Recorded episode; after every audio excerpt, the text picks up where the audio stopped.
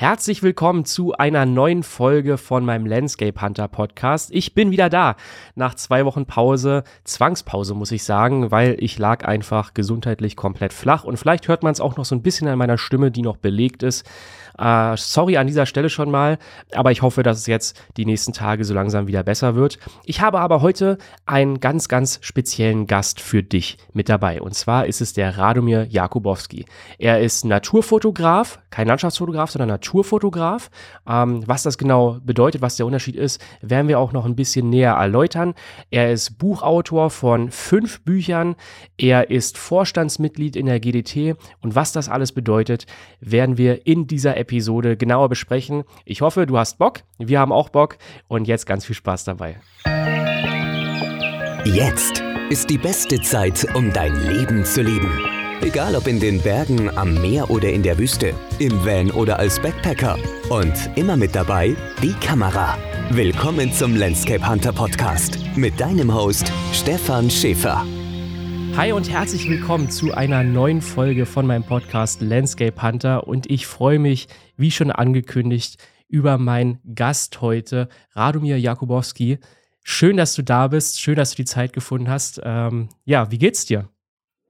Mir geht's gut, super. Schön, dass ich da sein darf in deinem Podcast und dass wir uns heute ein wenig austauschen. Für alle, die sich jetzt äh, fragen, wer ist der Radomir? Wir können erstmal ganz kurz darauf verweisen, dass wir gerade eben schon eine Podcast-Folge für deinen Podcast aufgenommen haben. Also ich verlinke das auch alles unten in den Show Notes. Ähm, da geht es dann natürlich ein bisschen mehr um meine Person. Da könnt ihr aber auch gerne mal reinhören und vor allem auch den Podcast abonnieren. Denn der Rado hat einen ganz tollen äh, Podcast, der heißt Bodensack. Und das wäre auch direkt meine erste Frage an dich. Ähm, wie, wie, kommt, wie kommt man zu einem Namen Bodensack-Fotografie-Podcast? Also Bohnensack, der Naturfotografie-Podcast oder der Naturfotocamp-Podcast. Also Naturfotocamp ist meine Website. Und äh, Bohnensack ist, äh, wie soll ich sagen, wir haben lange gebrainstormt, was denn der Name sein könnte mit Freunden. Und Bohnensack ist etwas, das halt ein Gegenstand für einen Naturfotografen ist, aber schon der Landschaftsfotograf kann sich schwer darunter was vorstellen und der Porträtfotograf schon gar nicht. Und der Bohnensack eignet sich eigentlich auch hervorragend für Fantasiespiele. Was ist ein Bohnensack überhaupt? Ähm, man könnte in einem Bohnensack sein. Aus dem Bohnensack könnte man etwas herausnehmen. Da könnten ja Bohnen drin sein, wie zum Beispiel für Märchen oder aus der Märchenstunde, wo dann eine Bohnenranke herauswächst. Also irgendwie am Ende ist es der Bohnensack geworden. Und äh, das ist eben der Name des Podcasts mittlerweile auch mit, keine Ahnung, über 90 Episoden. Und der dreht sich eben vorwiegend um naturfotografische Themen, also im weitesten Sinne von der Landschaft über Makro bis zur Tierfotografie, aber auch oft um fachfremdere Themen, also von Wilderei bis Segelsport, wirklich eine komplette Range an Fotosujets und Themen, ähm, einfach die mich interessieren im Alltag und dann nehme ich dazu Podcasts auf. Cool. Ähm, seit wann betreibst du diesen Podcast? Wann hast du damit gestartet? Du bist ja jetzt schon bei fast, fast 100 Folgen jetzt. Ich habe, ich bin, keine Ahnung. ich glaube, das ist, äh, ich hatte es neulich ausgerechnet, ich 37 Folgen im Jahr ungefähr mache. Das heißt, äh, dann ist er jetzt so zwei, zweieinhalb Jahre alt. Also ich, ich weiß tatsächlich nicht mehr so genau, ich habe es mal nachgeschaut, aber ähm, das Datum hat mich jetzt nicht so interessiert, wann ich angefangen habe. Es war so äh, plus minus Corona-Zeit, wo das anfing. Ich wollte gerade sagen, also zweieinhalb Jahre müsste dann ziemlich genau zum Start der Corona-Zeit gewesen sein. Äh, war das damals auch so für dich so der ausschlaggebende Punkt vielleicht? Jetzt hat man mehr Zeit zu Hause, man sitzt im Büro und äh, weiß nicht so ganz, was man, was man mit seiner gewonnenen Zeit machen soll? Ich glaube, das lag eher an der Wertschätzung für Podcasts in der Corona-Zeit an sich, weil mir wird irgendwann klar, dass ich überhaupt kein visueller Konsument bin. Also ich bin ja eigentlich kein YouTube-Konsument, ich bin auch kein wenig Filmkonsument, aber ich bin ein sehr audiophiler Konsument, also gerade Audible und sowas. Da habe ich schon eine sehr, sehr große Mediathek vom Fachbuch bis zum Krimi. Und da wurde mir einfach klar, dass ich eigentlich das Bild gar nicht brauche. Ich brauche eigentlich nur die Stimme in meinem Ohr. Und ähm, dann habe ich auch gesagt, hey, für Naturfotografie brauchen wir das auch noch. Und dann habe ich auch gesagt, super, ich starte jetzt und äh, suche mir einen Namen aus, bestelle ein Mikrofon und der Rest wird schon irgendwie kommen. Finde ich aber spannend, dass du als Fotograf, also als visueller Mensch sagst, du brauchst das Visuelle in dem Fall gar nicht so sehr. Also das ist äh, auf jeden Fall spannend, aber genauso ist es ja bei mir auch. Ich habe auch immer gesagt, ich habe diesen Podcast gestartet, weil ich ja sonst sehr viel visuell äh, mache und ähm, ich diese Form der Kommunikation irgendwie auch sehr schätze weil man halt äh, sich einfach mit Leuten unterhalten kann wie früher. Also auch über, über größere Distanzen. Wir müssen uns jetzt nicht in irgendeiner Bar treffen, um, um da unseren, unser Gespräch irgendwie bei einem Bierchen zu haben, sondern man kann sich halt heute, auch wenn man weit auseinander wohnt, äh, so zusammensetzen und, und treffen und, und sich kennenlernen ein Stück weit, ne? Wobei ich glaube, dass nur weil ich kein Bild sehe, heißt das nicht, dass das nicht visuell für mich ist. Das heißt, ich nehme ja sehr viel wahr in meiner Fantasie. Das heißt, mein Kopf malt ja ein Bild dazu. Und dementsprechend ist es ja ein wesentlich kreativerer visueller Input, wenn ich etwas höre, weil ich mir dazu was vorstellen muss, als äh, wenn ich ein Bild vorgefertigt auf dem Fernseher sehe um, im Endeffekt. Ja klar, also wenn ich jetzt zum Beispiel ein Foto habe, dann äh, kannst du dir genauso auch visualisieren, wie zum Beispiel es dort gerochen hat oder wie ähm, auch die Geräuschkulisse war drumherum. Und äh, so hast du es halt beim Podcast andersrum, ne? Das ist ja genau. so dieses Spannende, dass man immer sich irgendwo so ein Stück weit mit seiner Fantasie auseinandersetzen muss, egal in welchem Medium eigentlich. Und gerade wenn ich halt nur was höre, kann ich mich halt besonders schön damit irgendwie identifizieren. Und ich kann es eben auch dort konsumieren, wo ich dafür Zeit habe. Also ich höre das vor allem beim Sport machen jeden Tag und beim äh, Autofahren. Und da ist halt, oder da habe ich halt die meiste Zeit, um mich mit solchen Medien irgendwie zu befassen. Ja. Wie bist du denn eigentlich zu der Naturfotografie gekommen? Also, wir haben ja gerade eben in der anderen Podcast-Folge schon so ein bisschen darüber gesprochen, äh, Definition Naturfotografie, Landschaftsfotografie. Du hast ja gesagt, die Landschaftsfotografie ist ja ein Bestandteil der Naturfotografie. Und du selber bezeichnest dich als Naturfotograf. Das heißt, du fotografierst nicht nur Landschaften, sondern du fotografierst auch Tiere, Makro und so weiter. Ähm, das kann man alles übrigens sehr, sehr schön auf deiner Webseite auch sehen. Auch die verlinke ich mal unten in den Show Notes. Äh, naturfotocamp.de lautet sie. Und wie bist du da überhaupt reingerutscht in dieses ganze Thema? Hast du dich schon immer für die Natur interessiert oder kam das irgendwie erst in der äh, Entwicklung, als du äh, herangewachsen bist? Wie kam es dazu? Also mittlerweile bin ich irgendwie schon so ein Urgestein in der Naturfotografie. Das, wie, wie das genau anfing, ich kann es dir eigentlich gar nicht genau sagen. Ich habe von klein auf irgendwo die Liebe zur Natur äh, kennengelernt, also sei es durch Skifahren, sei es durch Wandern und so weiter mit meinen Eltern. Ich habe früher auch, bin sehr, sehr viel Ski gefahren, war auch früher mal als Skilehrer teilweise unterwegs und ähm, irgendwie hat mich Natur schon immer fasziniert und ihren Bann gezogen. Und dann habe ich auch ganz früh auch mit der Fotografie angefangen. Also ich bin jetzt 35, mit neun habe ich gelernt, wie so äh, ISO, Blende und äh, Belichtungszeit zusammenhängt und habe mit einer manuellen, analogen Kamera angefangen zu fotografieren. Das war dann aber so aufwendig und teuer, dass ich das nochmal habe sein lassen. Und dann irgendwo mit 15 oder 14 so um den Dreh waren dann die ersten Digitalkameras irgendwie erschwinglich mit zwei Megapixeln für 400 Euro und dann habe ich mir sowas gekauft und dann war ich hin und weg und habe alles Mögliche fotografiert. Und es hat sich dann, ich würde sagen, noch bevor ich 16 war, irgendwie herauskristallisiert, dass Naturfotografie einfach das Ding ist, was mich fasziniert. Und ich hatte ja weder Führerschein noch die Möglichkeit, weit wegzufahren. Und in der Zeit gab es ja noch nicht mal die Möglichkeit, etwas zu lernen über YouTube, Google oder sonst was. Das gab es ja alles noch nicht. Und die digitale Fotografie steckte in ihren absoluten Kinderschuhen.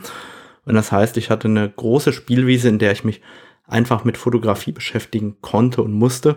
Also von warum entstehen die Bilder so, wie sind die technischen Zusammenhänge, weil Heute nimmt uns eine Kamera sehr viel ab. Das war früher überhaupt nicht der Fall. Im Gegenteil, die Qualität war eher miserabel. Und so bin ich dann peu à peu in dieses Sujet immer weiter eingedrungen. Und ich war komplett, äh, also ich habe mich nur noch mit Fotografie beschäftigt eigentlich in meiner Schulzeit. Und die Liebe wurde immer größer in, in der Zeit und äh, ich fand das immer toller. Und mit 16 habe ich, also mein Opa ist verstorben in Polen. Da hat man natürlich nicht viel geerbt, aber das waren irgendwie 1500 Euro. Die habe ich dann quasi von meinem Ersparten nochmals gleich dazu getan und konnte mir meine erste 6 Megapixel Spiegelreflexkamera damals kaufen. Ähm, und so wurde ich noch Fotografie verrückter und habe mich eigentlich immer nur damit beschäftigt, also mit Natur und mit Fotografie und wie schaffe ich es, dass meine Bilder besser werden und dann mit PHP-Foren, weil eine andere Kommunikationsmöglichkeit online gab es ja noch nicht. Und so hat sich das irgendwie entwickelt. Und als ich dann studiert habe, habe ich im Studium viele Reisen unternommen, viele Projekte gestartet, habe dann in der Zeit auch viele verschiedene äh, internationale Wettbewerbe gewinnen können. Und mein erstes Buch geschrieben zusammen mit Sandra Batocha und Werner Bollmann. Und irgendwie wurde mir schon im Studium klar, dass ich das gerne mache, sehr gerne mache und dann habe ich quasi äh, mein Unternehmen oder meine Selbstständigkeit begründet damals. Wow, also coole Geschichte. Wie hast du das denn geschafft, die Fotografie äh, so zu lernen, wie du sie jetzt gelernt hast? Hattest du da Vorbilder? Hast du dir das alles selber beigebracht? Hast du Bücher gelesen? Wie ist das bei dir abgelaufen? Also ich habe mir das meiste selber beigebracht. Ich habe zwar alle möglichen Bücher konsumiert, aber die waren ja damals auf analoge Fotografie ausgerichtet. Und ich erinnere mich an so ein Buch von Fritz Pölking. Da war dann Gold, Silber, Reflektor und kein Reflektor und Blitz verbildlicht so auf ähm, vier Bildern der Größenordnung einer EC-Karte. Ja? Und ich habe überhaupt keinen Unterschied dazwischen gesehen, um ehrlich zu sein. Und ich habe auch damals auch schon über so Foren, Stammtische und so Fotografen kennengelernt, die dann irgendwas zu meinen Bildern gesagt haben, so ja, hier goldener Schnitt und da und jenes. Und ich habe immer nur gedacht, ey, was wollt ihr denn alle von mir? Ich fotografiere das so, weil ich das mein ästhetisches Empfinden ist. Und heute kann ich begründen, warum ich Dinge so fotografiere. Aber ich würde nicht sagen, dass ich irgendwelche Regeln anwende, die man klassisch erlernt. Das heißt, ich habe nicht gelernt, wie, äh, wie man das machen soll, sondern ich habe quasi mein eigenes kreatives Verständnis, wie man das auch mal, oder meine Empfindung von Licht vielleicht besser gesagt, äh, in meine Bilder projiziert und kann heute dann begründen, warum das nachher wirkt. Aber warum ich das Bild vor Ort wahrnehme, das fällt mir nach wie vor schwer, das irgendwie in Worte zu fassen, weil ja doch der visuelle Eindruck von, von dem, was ich vor Ort erlebe, einen wesentlichen Impact auf meine Bilder hat. Ja, verstehe ich auf der einen Seite. Jetzt kommt aber gleich die nächste Frage, ähm, weil du sagst, du kannst es gar nicht so in Worte fassen. Du bist jemand, der hat viele Bücher schon geschrieben. Du hast gleichzeitig auch noch äh, den größten Fotoblog für Naturfotografie in Deutschland. Ähm, also du bist auf jeden Fall jemand, der sich gut ausdrücken kann, würde ich jetzt mal behaupten. Ähm, wie schaffst du das? Also ist das, braucht man dafür ein Talent, sage ich mal? Gut schreiben zu können über die Fotografie oder ist das auch was, was du dir angeeignet hast? Ich glaube, das macht die Übung. Also Werner Bollmann hat die Haare gerauft, als wir unser erstes Buch geschrieben haben, darüber, wie ich schreibe. Ähm, und ich glaube, es ist einfach auch eine, ein langer Prozess der Übung ist, weil ich würde nicht sagen, dass es meine größte Stärke ist zu schreiben. Im Gegenteil. Aber wenn man das regelmäßig macht, ähm, dann irgendwann schleift sich das ein und funktioniert. Man, man übt das auch. Das sind ja einfach ähm, neuronale Bahnen in deinem Gehirn, die ausgeprägt werden müssen. Und die werden deshalb ausgeprägt, weil du die regelmäßig verwendest. Und dementsprechend kannst du darin ja nur besser werden. Also genauso wie mit allem anderen, wenn man es regelmäßig macht, dann wird es auch besser werden in der Regel. Mhm. War das am Anfang so, dass du dich da stark gequält hast oder war das von Anfang an, dass du gesagt hast, ja, das ist eigentlich ein ganz guter Flow, ich muss hier und da eine Kleinigkeit verbessern, aber äh, es hat dir von Anfang an Spaß gemacht? Also ich glaube, ich komme halt aus einer Zeit erstmal, wo Naturfotografie, wenn man die professionell betreiben will, war die Frage, womit kannst du überhaupt Geld verdienen? Ja? Und jetzt stellen wir uns mal vor, es gibt noch kein Social Media und es gibt noch äh, wie soll ich sagen, es, es gibt ja noch keine Möglichkeit nach außen damit so richtig zu treten, außer über Magazine klassischerweise, also über wirklich ähm, Magazine wie Naturfoto oder über äh, Magazine wie Geo oder wie sie alle heißen. Und dann musst du ja auch irgendeine Art von Inhalt dabei transportieren können. Ja, also Blog war damals schon was ganz Absurdes und Modernes, ja. Und das heißt im Endeffekt, ich, ich musste ja irgendwie, wenn ich was mit meinen Bildern anfangen will, auch erst etwas dazu schreiben können. Ja, also das eine bedingte ja das andere.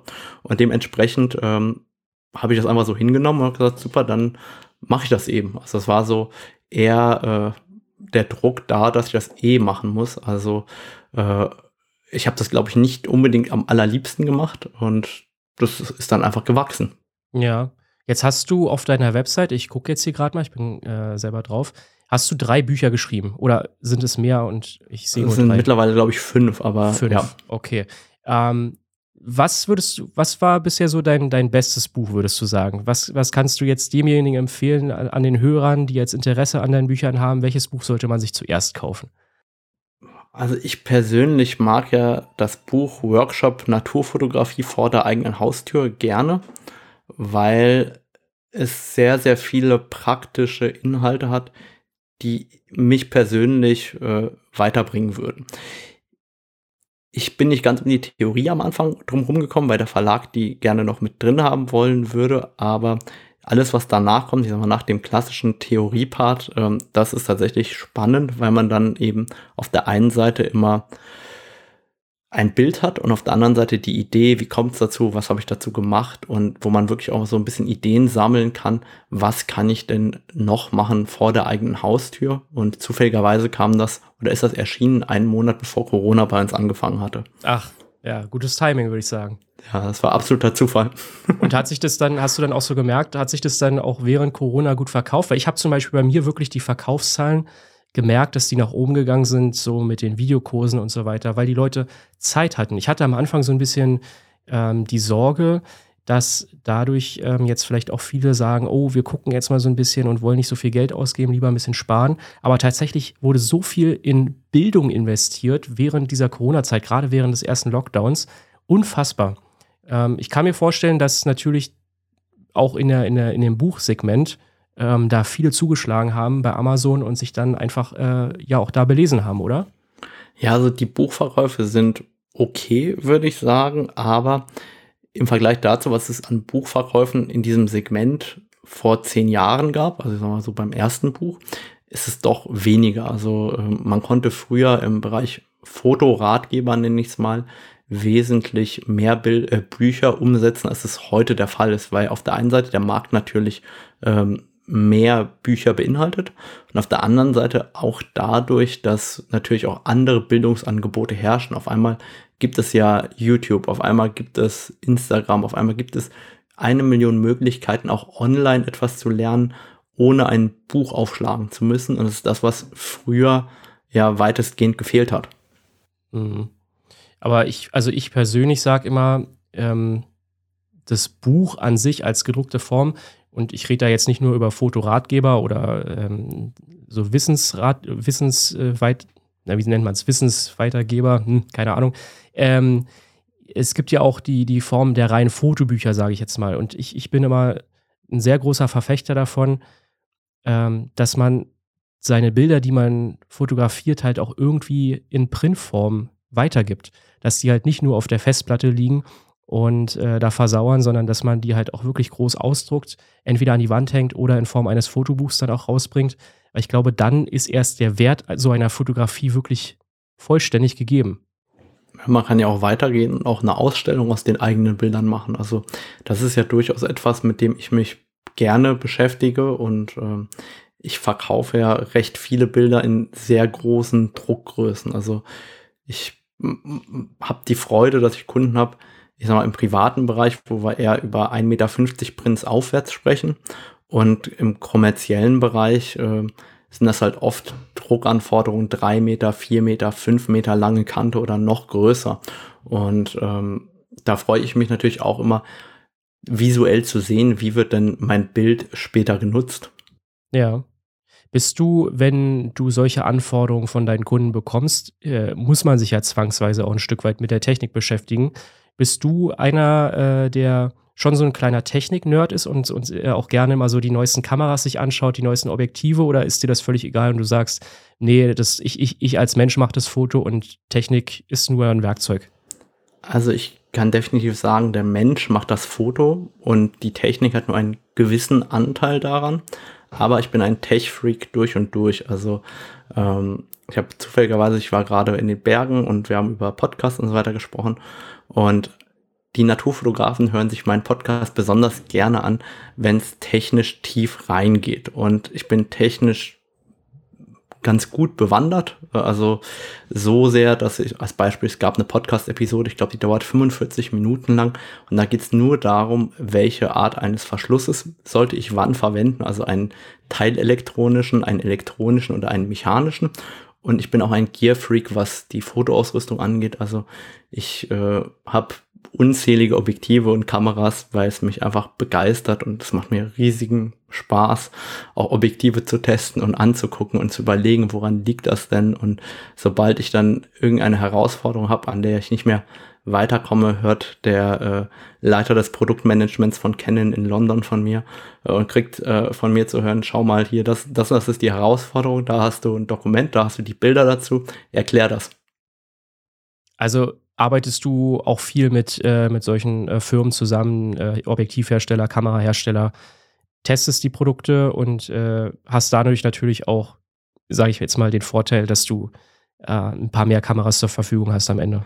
Nee, also ich, teste tatsächlich nicht, sondern ich kaufe. Also ich kaufe den Kram und ich kann zwar das meiste ausleihen, aber ich bin überhaupt nicht so der Freund von Ausleihen, weil ich der Meinung bin, wie soll ich sagen, so die Spirit und äh, die Feinheiten eines Objektives und dessen, was so ein Objektiv überhaupt abliefern kann, da brauche ich nicht nur eine Woche für, da brauche ich nicht einen Monat für, da brauche ich ein, zwei Jahre, um wirklich äh, zu begreifen, ob das jetzt zu meiner Arbeitsweise, zu dem, was ich fotografiere, zu dem Bildlook, den ich habe, ob das passt oder nicht. Das heißt, ähm, eigentlich ist mein ganzes Equipment, ich kaufe mir das und wenn es mir irgendwann nicht gefällt, verkaufe ich es einfach wieder. Also ich bin da äh, dadurch, dass Fotografie für mich auch, obwohl das eine Profession ist, also ich lebe davon, auch so, wie soll ich sagen, nach wie vor so viel Spaß macht, ja, kaufe ich mit den ganzen Kram und äh, mir macht es einfach super viel Spaß. Also ich bin echt ein Tech-Nerd, was das angeht. Ja, ist doch cool. Also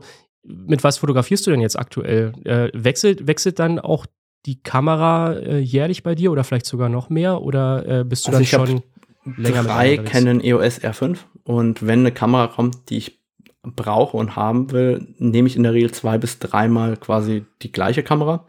Ähm, also bei der 5 DSR hatte ich auch direkt quasi am Erscheinungstag drei Stück, weil für mich die Canon 5 DSR damals das Ding war mit 50 Megapixel. Dann die R5 war für mich das Thema, weil die halt eine gewisse Geschwindigkeit hat, trotz der Auflösung von 45 Megapixel.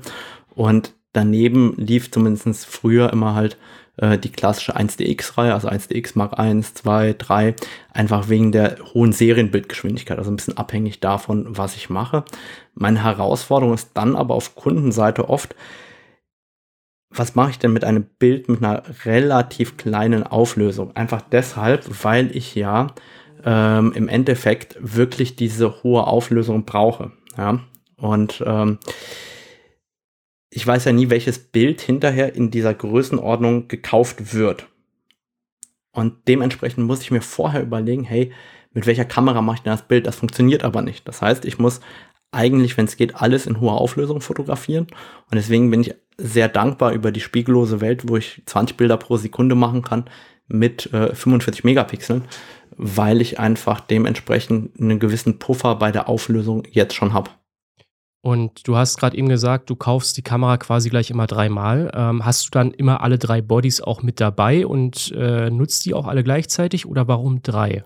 Ja, also ich habe meistens zwei bis drei Kameras dabei und äh, also zwei Kameras habe ich meistens um den Hals hängen. Also das ist ganz oft so in der, also in der Landschaftsfotografie reicht oft eine, aber auch da benutze ich oft zwei parallel.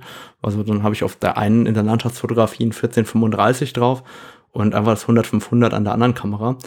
Ähm, aber in der Tierfotografie ist es halt einfach für mich äh, ein No-Brainer, weil ich halt eine große Festbrennweite habe auf der einen Kamera, meistens ein 400 2,8 oder ein 600 mm 4,0 oder sowas in der Richtung.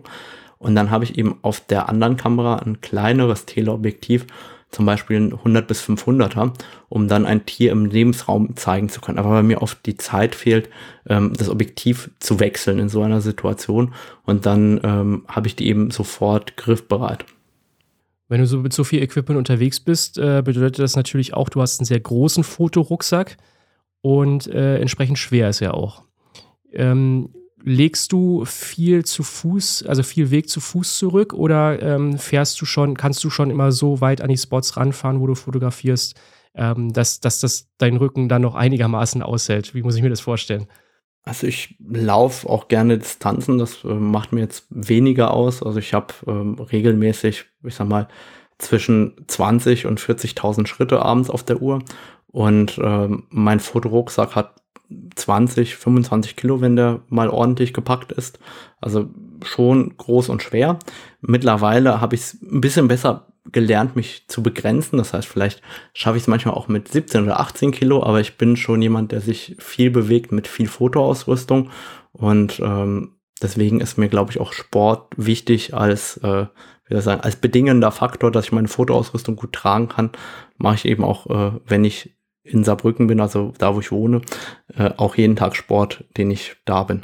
Okay, das heißt, du hast ein gutes Rückentraining und gleichzeitig auch noch irgendwo jemanden, der gut massieren kann.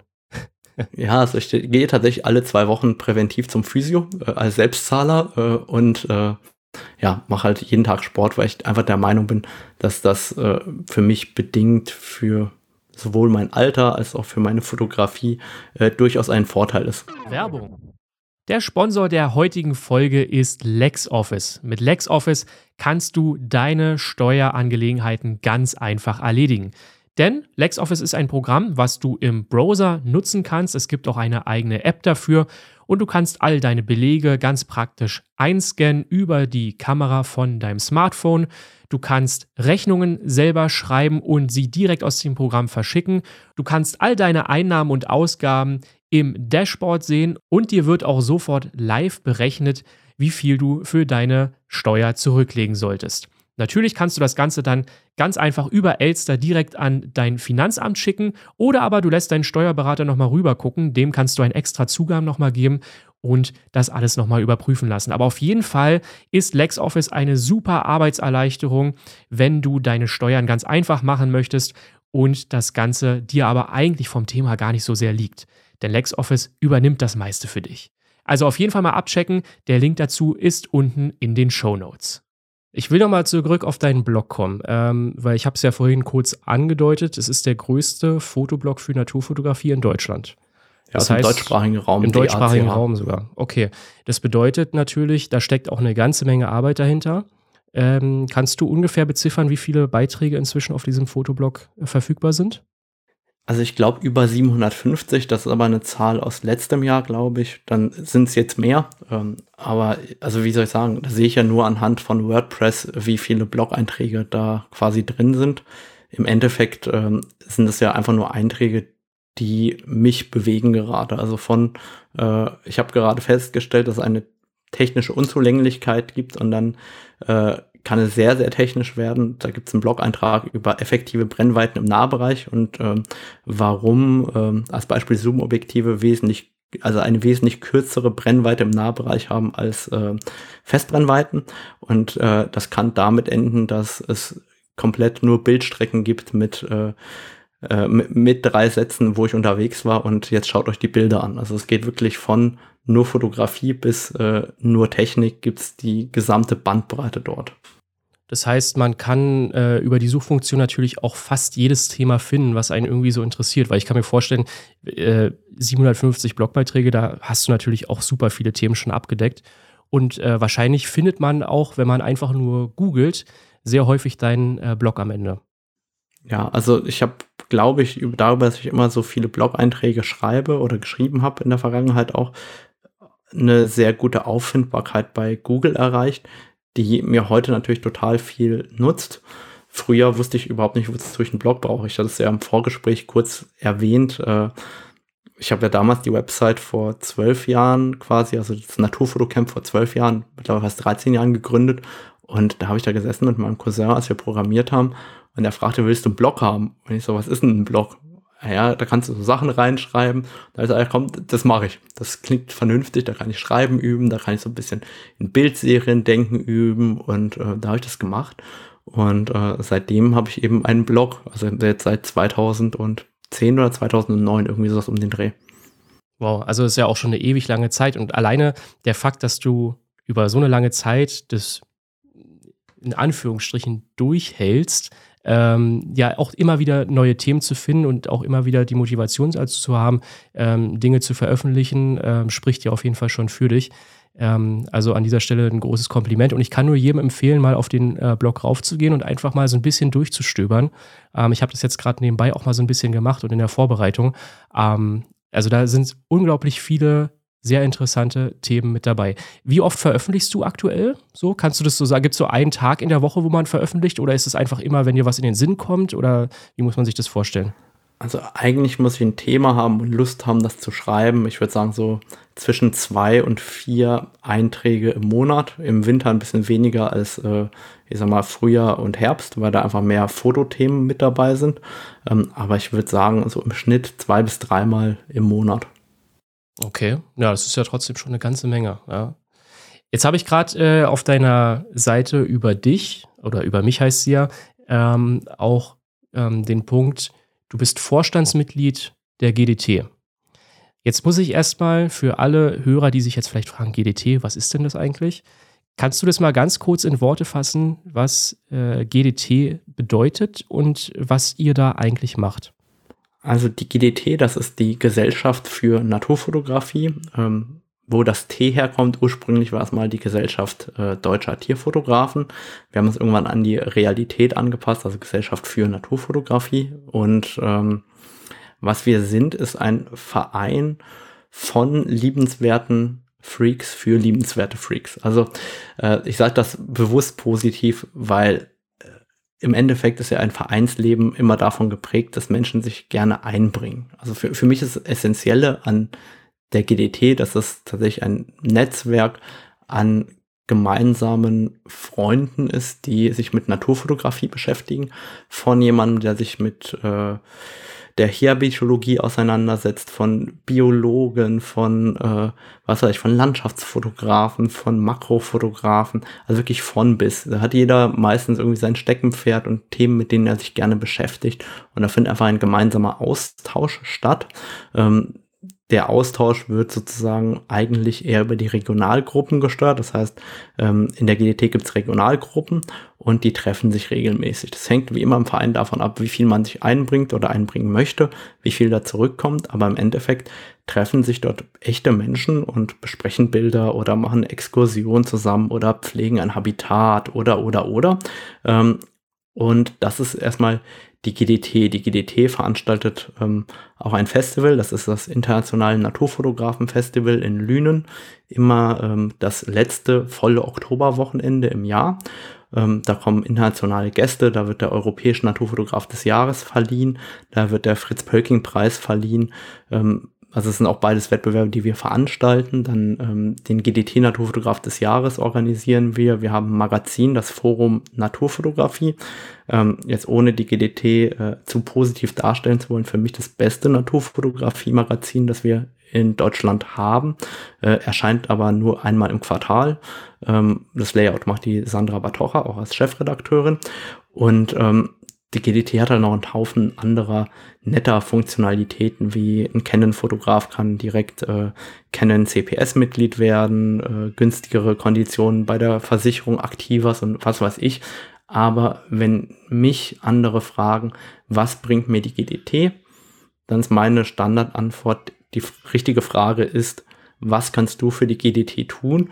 Weil ich der festen Überzeugung bin, wenn man etwas in einen Verein einbringt, dann ähm, wird der Verein erst lebenswert und liebenswert und dementsprechend ist es tatsächlich so, äh, dass eben der Verein davon lebt, dass da Menschen sind, die sich engagieren und Freude daran haben. Mhm. Aber es muss ja wahrscheinlich schon irgendwo äh, ein, Ziel gegeben haben, als äh, die GDT gegründet wurde, was der Vereinszweck eigentlich sein soll. Also äh, war es dann tatsächlich so, wie du es jetzt beschrieben hast, auch damals schon, dass man gesagt hat, da sollen sich verschiedene Menschen zusammenfinden und, und äh, zum Beispiel ein Habitat pflegen? Oder was ist der übergeordnete Zweck damals gewesen? Also erstmal, die GDT gibt es ja seit mittlerweile ähm, über 50 Jahre, das muss man ähm, ganz klar sagen. Also es gab natürlich Veränderungen ähm, in dem, äh, wie sagen, in der Historie. Die ist ja, oder die GDT ist ja auch dadurch gewachsen über die lange Historie. Und ähm, erstmal der Zweck der GDT ist ein Verein, äh, im gemeinnützigen Sinne. Das steht zumindest so in der Satzung. Ne? Äh, und dann steht ja genau erklärt, was die Vereinssatzung ist. Die Vereinssatzung ist ja relativ lang. Ähm, Im Endeffekt ist der Vereinszweck äh, derjenige, dass man auf der einen Seite Naturfotografen quasi ein Haus bietet, in dem sie sich gemeinsam austauschen können und auf der anderen Seite eben auch äh, die Naturfotografie weiterzuentwickeln, aber eben auch das ganze Thema ähm, Naturschutz und Vereinbarkeit aus Fotografie und Naturschutz. Naturschutz ist ein gutes Stichwort. Ähm, ist ja wahrscheinlich auch bei euch gerade ein sehr großes Thema, kann ich mir vorstellen. Also gerade so diese ganze Geschichte, dass durch Instagram zum Beispiel ähm, ja auch viele den Weg in die Natur gefunden haben. Ähm, durch, durch äh, gepostete Bilder von, von äh, großen Fotografen oder vielleicht auch anderen Influencern. Beschäftigt euch sowas äh, aktuell sehr stark, ähm, dass ihr halt auch guckt, wie kann man die Natur besser schützen oder ist das ähm, ja eins von vielen Themen? Also es ist eher eins von vielen Themen und das liegt einfach auch daran, dass das Thema unglaublich komplex ist. Äh, unglaublich komplex in dem Sinne, dass erstmal Naturschutz und Nachhaltigkeit ähm, oder sagen wir Naturschutz, Artenschutz und Nachhaltigkeit äh, haben nicht zwangsläufig etwas miteinander gemeinsam. Das ist etwas, was ähm, für jemanden, der sich nicht damit beschäftigt, erstmal nicht äh, zwangsläufig klar ist. Denn etwas, das als Beispiel für den Natur- oder für den Artenschutz gemacht ist, muss nicht zwangsläufig etwas auch mit Nachhaltigkeit zu tun haben. Das muss man erstmal ähm, sehen. Und dementsprechend ist die Breite an Themen, in denen wir diskutieren, sehr groß und ähm, wir haben die Tendenz, und im, uns dann auch mal im Klein-Klein zu verlieren, muss ich dann auch als äh, offene Kritik an uns selber manchmal ausrichten, weil einfach die Themenvielfalt sehr, sehr groß ist. Und am Ende des Tages können wir als gemeinnütziger Verein auch niemandem irgendein, irgendetwas vorschreiben. Wir können ja nicht sagen, hey, äh, lieber Stefan, du darfst ab sofort nicht mehr sagen, wo du dein Foto gemacht hast, als Beispiel. Das heißt, äh, wir hatten da tatsächlich mal ein, also Leitlinien erarbeitet sozusagen, wie das Ganze ablaufen kann oder wie Naturfotografie aussehen kann.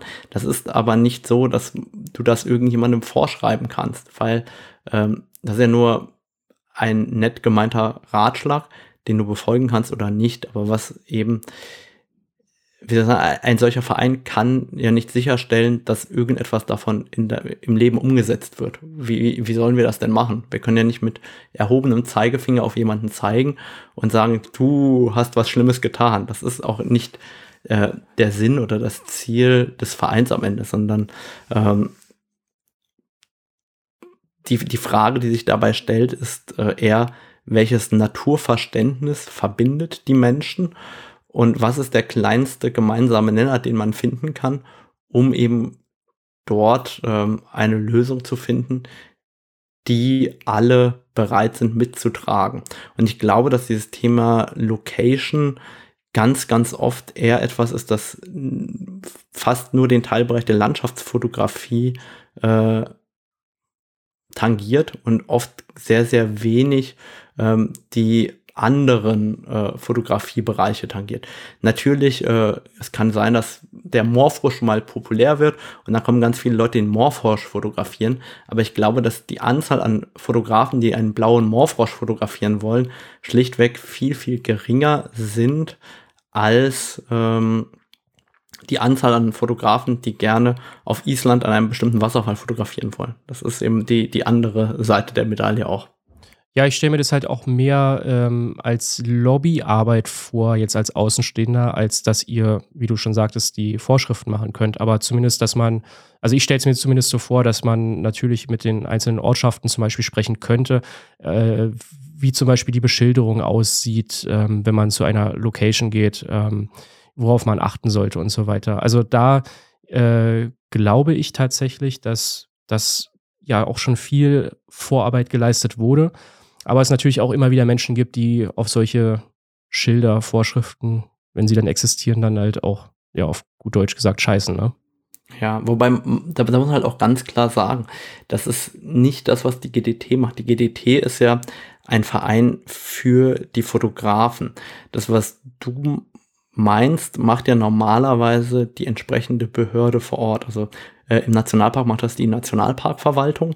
Äh, Im Naturschutzgebiet macht das normalerweise ähm, die untere Naturschutzbehörde und so weiter. Das heißt, es gibt ja immer eine zuständige Behörde im Endeffekt in Deutschland, die dafür verantwortlich ist, diese Tafeln, die dort stehen, aufzustellen. Und ähm, in der Regel sind die ja nicht komplett auf Fotografen fokussiert, sondern eher sehr wenig, weil ähm, stellen wir uns einfach mal den Nationalpark Bayerischer Wald vor, wenn wir den Lusen hochlaufen, dann sind da bei Sonnenaufgang mal drei Fotografen, aber vermutlich 100 weitere Touristen, die den Sonnenaufgang sehen wollen.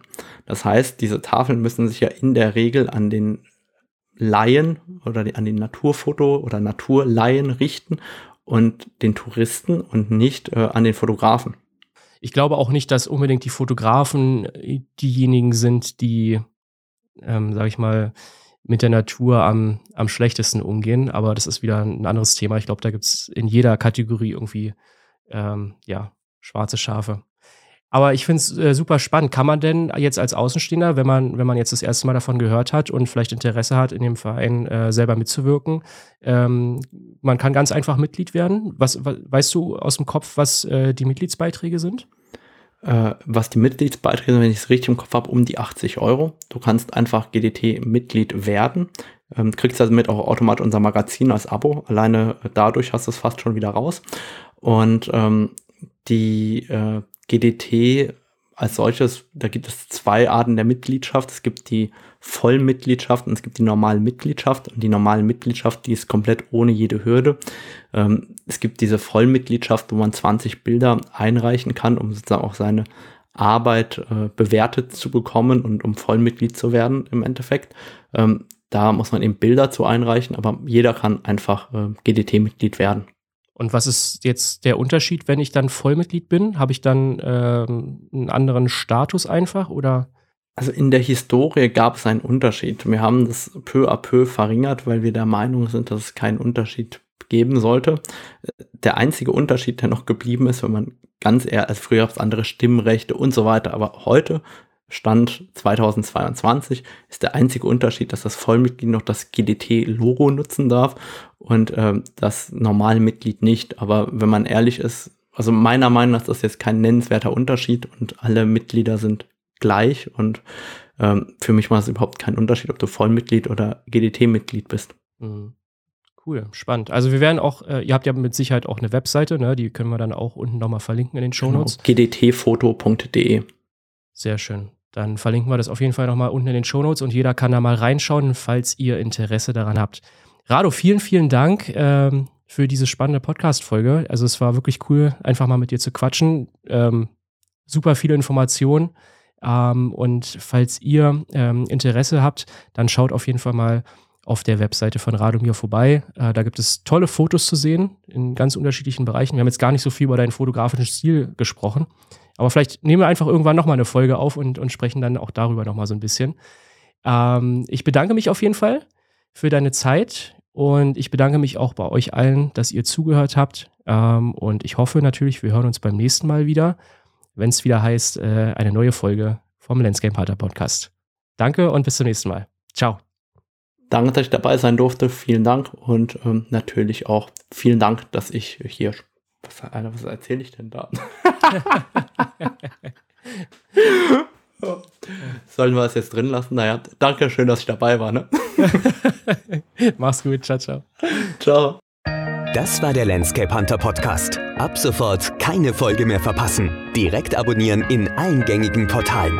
Und nicht vergessen, jetzt bei Instagram folgen. Stefan Schäfer 90 oder direkt auf die Website www.stefanschäfer.de. Bis zum nächsten Mal. Und jetzt ab nach draußen.